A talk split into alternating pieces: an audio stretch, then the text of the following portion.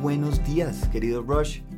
Día 7, una semana, vamos ya. Facilito, exquisito, sensitivo y rico lo que llevamos hasta ahora. Historia.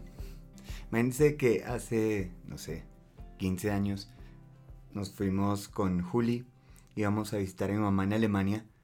Entonces le pedí a Juli que pues nos fuéramos en el vuelo más económico posible, obviamente con lo que podíamos pagar.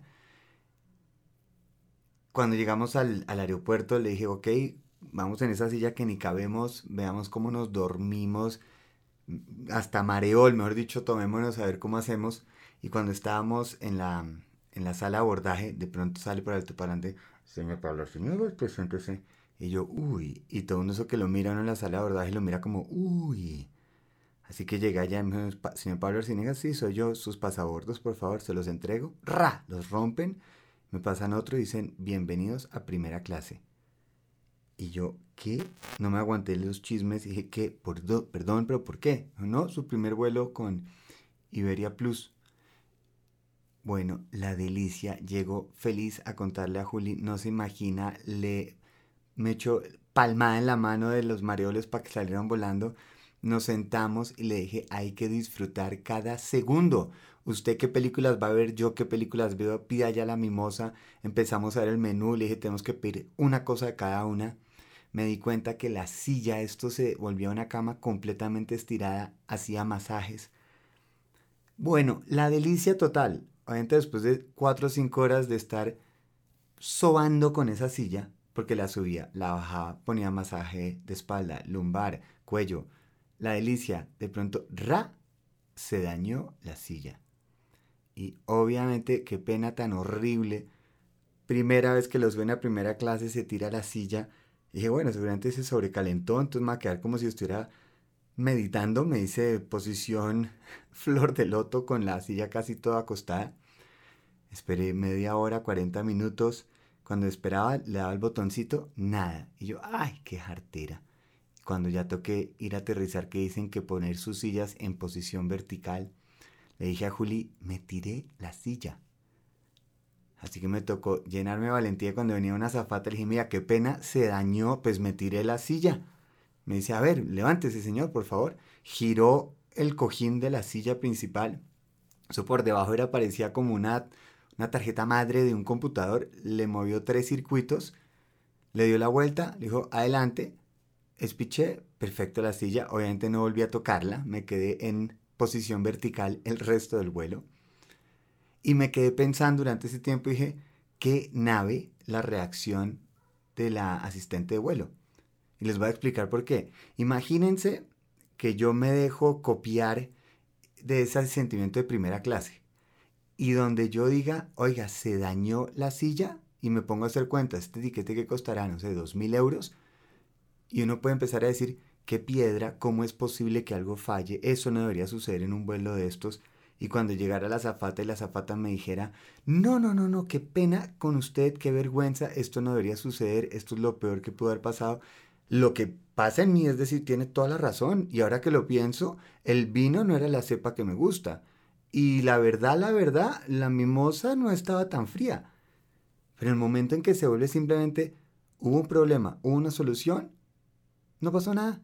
Me sentí agradecido, seguí feliz el vuelo, no pasó nada. Hay gente que va a decir, sí, pero es que no pago el tiquete. Y sigue siendo la misma reacción. Y la delicia uno no meterse en, drama ni nada, sino simplemente, si le pasó algo, se soluciona. Y pa'lante. De eso vamos a hablar hoy, de aprender a controlar nuestras reacciones, sobre todo obviamente las reacciones emocionales. Químicamente, cuando uno le sucede algo y se genera estas reacciones que uno tiene todo el derecho, esa química dentro del cuerpo dura de 90 a 120 segundos. Después de eso, esa química tiene que salir del cuerpo. Por eso, si, si uno le dice a una persona eh, cuando está en una de esas situaciones emocionales intensas y uno le dice, cálmate, ensaya. Sea tan valiente de decirle a una persona en un estado emocional profundo, cálmate, a ver si le funciona. En ese momento hay que permitir que la persona pase ese momento, no hay ningún problema. Pero el problema es cuando yo vuelvo esa situación que duró de 90 a 120 segundos, esa química, y empiezo a ordeñar ese estado anímico. Les digo cómo. Si yo estoy, entonces tuve un problema en la oficina, entonces el estrés tan increíble y empiezo a decirle, no, no, no, no, y tuve ese ataque de estrés, entonces me hiperventilé, estuve frío, me puse nervioso, eh, que queda uno con, ese, con eso como tembleque. Y me quedo con eso y después me dicen, oiga, ¿cómo, cómo está usted? entonces uno llega tres horas después que llega a la casa y le dice, no, imagínate. Así que empiezo a alargar y alargar este estado. Y si además me engancho porque es que como que me gustó esto, lo empiezo a mantener este estado anímico, porque ya no es, no es una reacción, lo estoy volviendo un estado anímico. Decidí que hoy estoy estresado. Pero si sigo además con este estado por semanas o meses, se convierte en un temperamento mío. Entonces tengo que estar viviendo estresado porque lo tengo que demostrar. Ese, ese, es como lo que yo decidí que ahora soy. Y si mantengo ese temperamento por años, se convierte en un rasgo de mi personalidad. Así que esa es mi decisión de cómo me voy a definir. Puede que no parezca que fue una decisión, pero sí lo fue. Porque activé que esos 90, 120 segundos se convirtieran en parte de mi personalidad. Yo puedo decidir si soy estresado, activo, dramático, positivo, débil, fuerte. Ahí está mi decisión sobre la reacción. Me acuerdo empezando la, relación con Juli y llevaba como cuatro días fría, distante, mal geniada. Y, y, obvio, e, ese momento, eh, cuando empieza una relación que uno le da miedo preguntar, así que el cuarto quinto día me lleno de valentía y le digo, amor, ¿qué te pasa? Me dice, hmm". yo, es que no tengo ni idea, no, no, no sé qué pasó, cuéntame qué es. Y me dice, mira, te voy a decir la verdad, ya no me acuerdo qué es, pero para que yo siga así de brava tuvo que haber sido muy grave. Así que Rush, ¿qué estoy decidiendo? ¿A qué me estoy enganchando? ¿A esa reacción que fue un momento? ¿O si la convierto en parte de ese estado anímico? Todo el mundo tiene derecho a una reacción, a sentir emociones. Pero luego yo tengo que convertir mi decisión a qué emoción sintonizo. Tengo todo el derecho a sentirme asustado, estresado, em, que me hablaron feo, de la manera que ustedes quieran verlo. Pero no significa que eso tiene que definirme cómo me va a sentir por horas, días, semanas o que se convierta en años. Si a un niño entra en este estado, lo primero que yo quiero es cambiar el enfoque y esto lo aplicamos mucho más fácil porque es más fácil verlo en niños cuando uno ve que claramente entraron en estado emocional eh, profundo. Así que lo primero que tengo que hacer es respetárselo y darle el tiempo para que el cuerpo pueda, eh, los químicos fluir a través del cuerpo. Y luego lo que tengo que hacer es cambiarle el enfoque. No es decirle al niño que se calme, no es decirle al niño que está mal, es cambiarle el enfoque. A veces es tan fácil como preguntarle, ¿a ti te gusta el chocolate? O, oye, ¿qué película tuya es favorita? O simplemente llevarlo a otra parte, para que el cuerpo no siga drenándose de esa emoción que tuvo. Y luego, por la noche, cuando ya están tranquilos, cambiaron el enfoque, no se quedaron en ese estado anímico, decirles como si fuera una experiencia de uno. Oye, imagínate que hoy tuve una pelea con un cliente hartísimo, se puso muy mal geniado, yo también me puse mal geniado, nos hablamos feo, ¿tú qué crees que se podría hacer? Y en ese momento estamos llevando al niño a que participe y empiece a aportar soluciones. Entonces cuando él dice algunas soluciones, dice, no, la próxima vez em, hablen primero o lo que sea. Entonces cuando llegamos a un punto en que nos parece que está bueno decirle al niño, oiga, buenísima la idea, pero no, no me acuerdo. ¿Cómo? ¿Cómo es lo que toca hacer? Y se repasa y se repasa para que el mismo niño cuando está teniendo que explicar, ahí es cuando se queda eso metido en la memoria. Y eso es lo que nosotros queremos aprender a hacer. Lo mismo tengo que hacer yo, porque es que obviamente esas reacciones son básicas, es como un niño. Así que si yo por la noche puedo revisar si tuve alguna situación en que reaccioné de la manera que no me gustó, pues lo mismo preguntar, oiga, ¿qué podría hacer? Y cuando tenga alguna opción, la repito y la repito hasta que me quede claro. No es una garantía de éxito, pero es por lo menos hacer algo distinto. Y empiezo yo a tomar decisiones. Con la pareja de uno va a llegar a momentos en donde debo expresar alguna molestia o inconformidad y obviamente entre más pronto mejor, porque no hay nada peor que tapar esa ollita y esperar a ver a que se le olvide, pero diga que, que si estaba así de brava tuvo que haber sido por algo. Así que yo tengo todo el derecho a decir cómo me siento. Obviamente no diciendo cómo hizo la otra persona para sentirme o cómo juzgarla, decir es que usted me hizo esto, sino yo me sentí de alguna manera atacado, ignorado, etcétera, etcétera. Y a la vez me toca asumir que debo respetar la reacción de mi pareja, porque no quiere decir que yo me senté, estructuré, lo hablé súper claro y de todas formas mi pareja entonces reaccionó mal geniada o se fue o no me quiso hablar.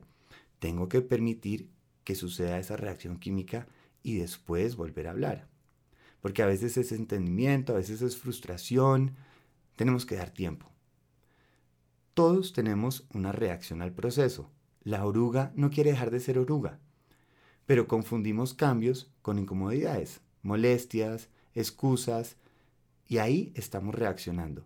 Porque empezamos a decir, no, es que no puedo, no tengo tiempo. No, es que me ha estado como molestando un musculito. Este no es muy buen momento.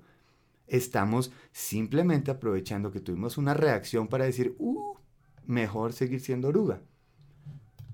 Mi decisión de cambio está basado en el amor. En el amor a lo que va a resultar. Y es más fácil si estoy llegando a ese punto un poquito superior de decir, ¿sabe qué? Si esto no me está funcionando, ¿qué puedo hacer? Si estoy cansado de esta misma discusión que lleva al mismo resultado, pues cámbielo, siguiendo lo de Einstein. El loco es el que está esperando, haciendo lo mismo, un resultado diferente. Hay que cambiarlo. Si la reacción no está funcionando, ensayemos. Y si mi proceso es cómo soy yo una mejor persona y no cómo cambio al otro, sino yo mi reacción no la del otro y a qué decisión lo llevo, pues esto es una delicia porque puedo llegar a ser mejor pareja, mejor padre, mejor hijo, mejor hermano, mejor concuñado político en tercer grado. Y eso es lo que me va a motivar. Eso es donde lo va a ganar esa pelea a la oruga. Donde yo empiezo a escoger las reacciones en decisiones. Si yo pretendo vivir en un mundo en donde si yo hago todo bien, todo a funcionarme bien, voy a estar destinado a la frustración. Sacar las mejores notas del colegio no garantiza el mejor trabajo. Ser fiel no garantiza una relación exitosa. Tener dinero no garantiza felicidad. Aunque así nos han educado, nos han dicho que si usted planea, si un administrador de empresa se sienta, hace su DOFA, hace su benchmarking, hace todas las evaluaciones hasta que el Excel le marca numerito negro en vez de rojo y dice, ah, ya va a funcionar. Hmm. Vienen sorpresitas y le va a tocar reaccionar a muchas cosas. Pero si yo estoy obstinado en que esto tenía que haber funcionado, voy a estar frustrado. Yo controlo mi reacción y mi decisión interior, no la exterior. Ese es mi trabajo. Mi trabajo es como yo llego a ser esa mejor persona puliendo esas reacciones. En esta relación que tuve en Madrid, que usé en los cachos y por un momento la vida se desarmó, duré tres días, querido Rush, escribiendo una carta, donde yo decía, la primera la revisa decía, upa, muy agresiva, la segunda, no, muy ya mostrando, mostrándome muy débil, hasta que llegué a un punto en que quedé súper tranquilo porque estaba expresando lo que sentía, incluso en la carta misma decía, no, sé si la vaya a leer o no, no importa, pero yo quería sacar esas, esas emociones, transmitirlas, que estuviera cómodo, y el resto que se debe solo. Y me funcionó una cantidad porque luego dije, ok, este capítulo, ¿qué va a hacer en mí? O me hace más fuerte, o más desconfiado, o más débil, o más seguro. Ahí está la decisión. Uno no está escogiendo el problema, pero sí está escogiendo la decisión a esa reacción. Así que o yo me quedo en la reacción del pasado o yo soy la decisión del futuro y eso hace toda la diferencia. La inspiración en el futuro y no la desesperación de la repetición del pasado. Así que, ¿cómo vamos a reaccionar a esto? El día lo dirá, mi querido Rush. Espero que gocen mucho. Vamos una semana, vamos fuerte, rico clases, rico recetas. Feliz, feliz viaje.